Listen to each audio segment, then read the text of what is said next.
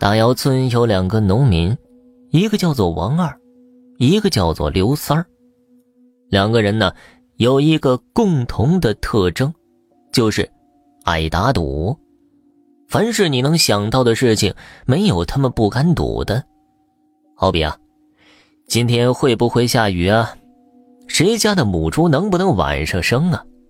是李老头先死，还是老宋头先死？等等，诸如此类的。别的村民都对他们敬而远之，赌不赌赢都无所谓，跟他们俩扯上关系，关键是麻烦。一来二去，两个人也只能抱团取暖，互出赌题了，倒是也过足了两个人的赌瘾。不过呀，赌的次数多了，有输有赢的，难免有置气的时候。两个人就因为互不服气，还勾起了一起灵异事件。这一日，两个人因为一场小赌都在气头上。王二率先发难：“我赌你不敢在南山的坟地里面跟死人睡上一晚。”你倒是想得美啊！我去跟死人睡觉，你在边上看戏。要我说呀。咱俩就一起去南山坟地跟死人睡觉，看看谁先吓跑。我赌先吓跑的人是你。两个人越说越来劲儿了，最后真就卯上了。两个人呢，一人扛上一把锄头，带着开棺的工具，互相的放着狠话，就一起去南山坟地了。他们不光要在坟地那里睡一晚，还要把坟地里的死人给刨出来，跟着死人一起睡。打扰逝者安息，那可是大不敬啊！气头上的两个人，居然谁也没往这上面想。来到南山坟地之后，刨哪座坟，就成了两个人必须面对的难题了。两个人决定啊，找两个新坟刨吧。跟这两个刚死不久的人睡，那才能够看出两个人的胆气。说到这儿啊，刘三一拍脑门我想起来了，老孙家那老两口刚死没两天，他们俩呀是合葬，咱们就把他们刨出来正好。王二也觉得刘三的主意不错，两个人一拍即合，说干就干。等到两人找到老孙家的坟地，真把棺木刨出来的时候，两个人都有些犹豫了。你出的主意，你倒是上啊！开棺呢？王二先说话了。刘三咽了咽唾沫，显得有些紧张。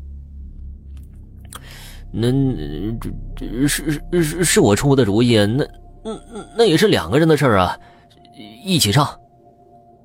两个人相互看了一眼，虽然都不大情愿，还是合力把这棺材盖子打开了。开棺之后，扑面而来的恶臭让两个人迅速转身。即使这样，两个人还是跑到边上吐了一阵。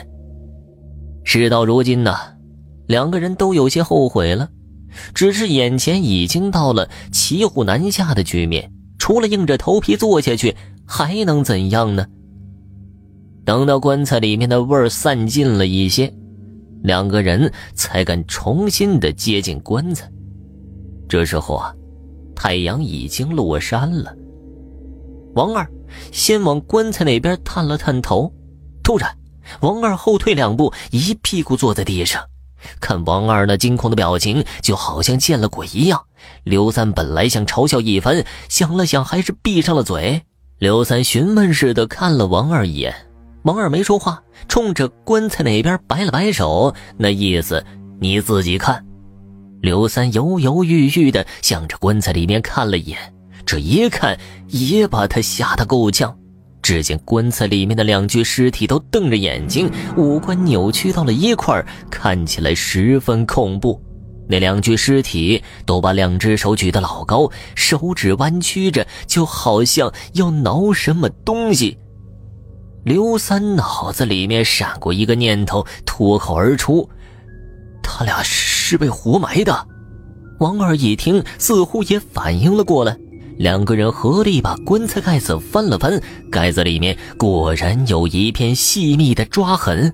两个人对视了一眼，都读懂了对方的想法。好吧，这对死人是被活埋的，肯定怨气极大。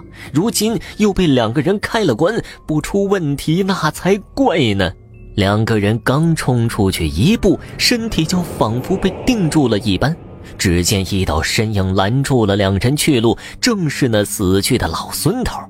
王二和刘三双腿一软，当时就跪了下去。这时，空气中传来了一阵阴冷的笑声：“